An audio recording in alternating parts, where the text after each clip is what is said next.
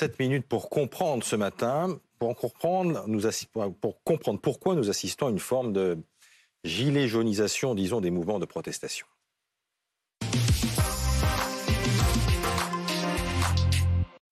On en parle avec Fabrice Epelboin. Vous êtes enseignant à Sciences Po et entrepreneur spécialiste des réseaux sociaux. Bonjour, merci d'être avec nous face à Mélanie Vecchio, journaliste euh, au service police-justice de BFM TV, et Laurent Neumann, éditorialiste politique à BFM TV. On a trois exemples récents dans, l'actualité de, de mouvements qui sont nés en dehors de tout cadre syndical. Pierre Barbin. Les syndicats ont-ils toujours la cote auprès des salariés? Depuis le mouvement des Gilets jaunes, de plus en plus de collectifs ou de mouvements se créent sur Internet sans passer par les syndicats. Dernier exemple en date, le collectif pour la survie des boulangeries et de l'artisanat. Sur sa page Facebook, il compte 1200 followers. En ce moment, la grève des médecins généralistes fait aussi beaucoup de bruit, comme le groupe Médecins pour demain, créé en août dernier. Il comporte plus de 16 000 membres sur Facebook et est à l'initiative de la grève. Là encore, ce mouvement est indépendant de tout syndicat. Enfin, les fêtes de fin d'année ont été marquées par la grève des contrôleurs de la SNCF. À son origine, le collectif national ASCT.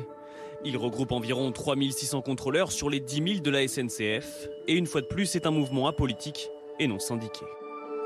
Fabrice Epelboin, ce sont des, collectifs qui échappent donc aux, syndicats. Est-ce que du coup, ça les rend euh, moins contrôlables et plus incertains ah, par définition, ça les rend infiniment moins contrôlables. Les, entreprises ont, plus d'un siècle de pratique avec les syndicats et euh, bien souvent de petits arrangements. Là, ça n'est plus possible et c'est d'autant plus compliqué que la plupart du temps, ces mouvements n'ont pas de structure représentative mmh. et donc pour mener des négociations, on peut tomber sur effectivement des phénomènes de type gilet jaune où là, les revendications ne sont pas claires et les négociations mmh. totalement impossibles. Parce qu'il n'y a pas d'interlocuteur. Est-ce qu'on a les moyens de savoir ce qu'ils représentent exactement? Pas vraiment, j'ai envie de vous dire pas plus que les syndicats.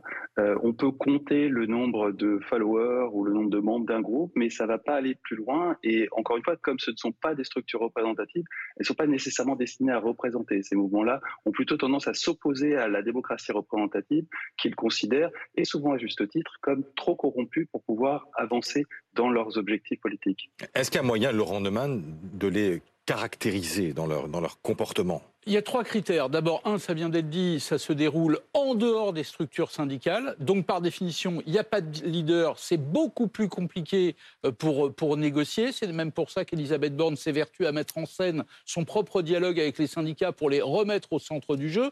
De leur radicalité leurs revendications vont souvent bien au-delà de ce que réclament les syndicats. Et même lorsque les syndicats ont signé un accord, ils continuent le combat parce que leurs propres revendications ne sont pas satisfaites. Et trois, la théorie de la nuisance maximale. Souvenez-vous de ce qui s'est passé dans les raffineries deux mois quasiment de chaos dans les stations-service. Souvenez-vous de ce qui s'est passé à la SNCF, une grève au moment des vacances de Noël.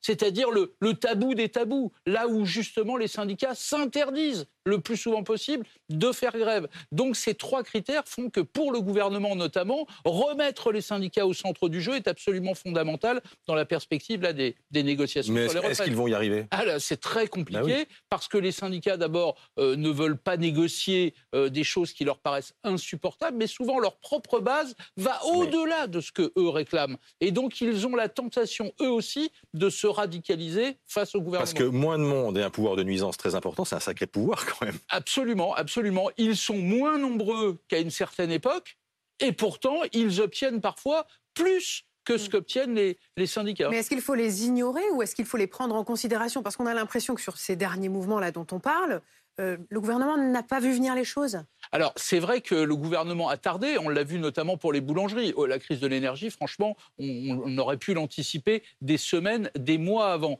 Euh, mais ce qui est vrai aussi, c'est que euh, pour descendre dans la rue, pour coaguler toutes ces, toutes ces, ces colères, il faut deux critères. Le premier, c'est quand il y a de l'argent à distribuer. Et là, honnêtement, il n'y en a pas tant que ça. Et deux, quand on a un sentiment d'injustice.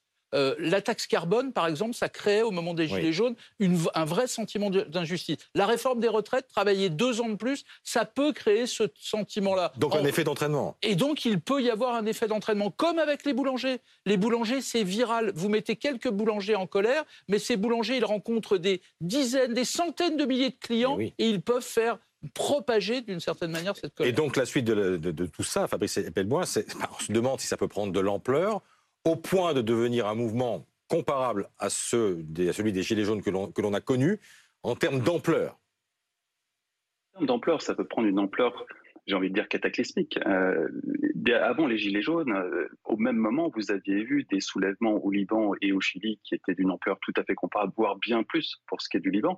Mais souvenez-vous que ce type de mouvement qu'on appelle leaderless, sans leader, autogéré, euh, c'est aussi ce qui a déclenché en 2009 la révolution verte en Iran, qui relativement similaire à ce qu'on assiste aujourd'hui, à ce à quoi on assiste aujourd'hui, ou le printemps arabe.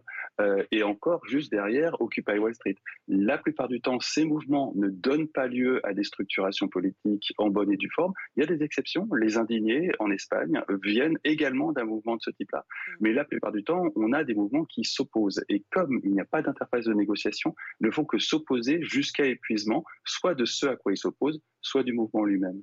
Mélanie Vecchio, on aura sans doute une première réponse samedi, puisqu'il y a un rassemblement qui est euh, programmé à, Paris. C'est à l'appel de qui et pourquoi? C'est à l'appel de plusieurs collectifs de Gilets jaunes. Il y a plusieurs pages qui euh, se retrouvent sur Facebook. Euh, une page a été créée qu'on suit particulièrement, c'est Tous à Paris le 7 janvier. L'idée, c'est de converger vers Paris, c'est que toutes les régions, toutes les villes de France convergent vers Paris, mais bien évidemment, ça pose problème parce que tout le monde ne peut pas se déplacer. Donc, il n'est pas exclu qu'il puisse y avoir des rassemblements en province. Mais est-ce qu'on attend du monde? Sont-ils nombreux? Alors euh, ça, c'est euh, encore trop tôt pour le dire, mais ce qu'il faut savoir, c'est qu'ils ont manifesté, ce même collectif a manifesté le 19 novembre dernier pour les quatre ans de colère des Gilets jaunes. À Paris, par exemple, ils étaient eh bien, un peu moins de 700 selon la préfecture de police de Paris. Avec l'idée de rassemblement à répétition, comme on l'a connu pendant l'époque des Gilets jaunes Oui, parce qu'ils se rassemblent déjà. Ce qu'il faut dire, ils se rassemblent déjà tous les 15 jours. Ils sont combien Ils sont, alors on ne sait pas combien. Alors, ils sont quand ils se rassemblent, ils quand sont ils se rassemblent, ils sont entre 700 et 1000 personnes. Euh, ils étaient 1800 l'année dernière, le 21 euh, novembre 2021. Euh, là, il y a des manifestations qui sont prévues le 21 janvier, le 4 février, le 19 février, avec à chaque fois des thèmes bien précis sécurité sociale, hôpital public, service public, art populaire, et puis il y a un hommage national qui, lui, est prévu pour le dimanche 19 mars. Ça inquiète le pouvoir, Laurent Neumann? Oui, euh, à la fois le pouvoir est inquiet et le pouvoir est résigné, notamment sur la, sur la, réforme des retraites. Le pouvoir sait très bien qu'il va y avoir des manifestations, que les gens vont descendre dans la rue, que certains services publics seront bloqués, notamment les transports, la SNCF, peut-être les aiguilleurs du ciel, peut-être les gaziers, tous ceux qui pourraient être touchés par la réforme des, mmh. des retraites. Mais entre inquiétude et résignation, je le répète, les, ceux qui vont manifester, eux aussi, il y a de la colère, mais il y a aussi une forme de résignation. Et personne ne peut prédire s'il va y avoir beaucoup de monde et si cette réforme va, mmh. susciter une colère euh, longue et puissante. Nous verrons ça samedi. Samedi donc. D'ailleurs, le rassemblement est prévu où à Paris Il est prévu. Alors, pour l'instant, il est prévu euh, place de Breteuil pour aller jusqu'à Bercy. Euh, ça, c'est ce que disent les, les, Gilets jaunes. Ils disent avoir donner une déclaration en préfecture. Il faut que la préfecture valide cette déclaration. Mm. Donc on attend les résultats, la réponse de la préfecture de police de Paris.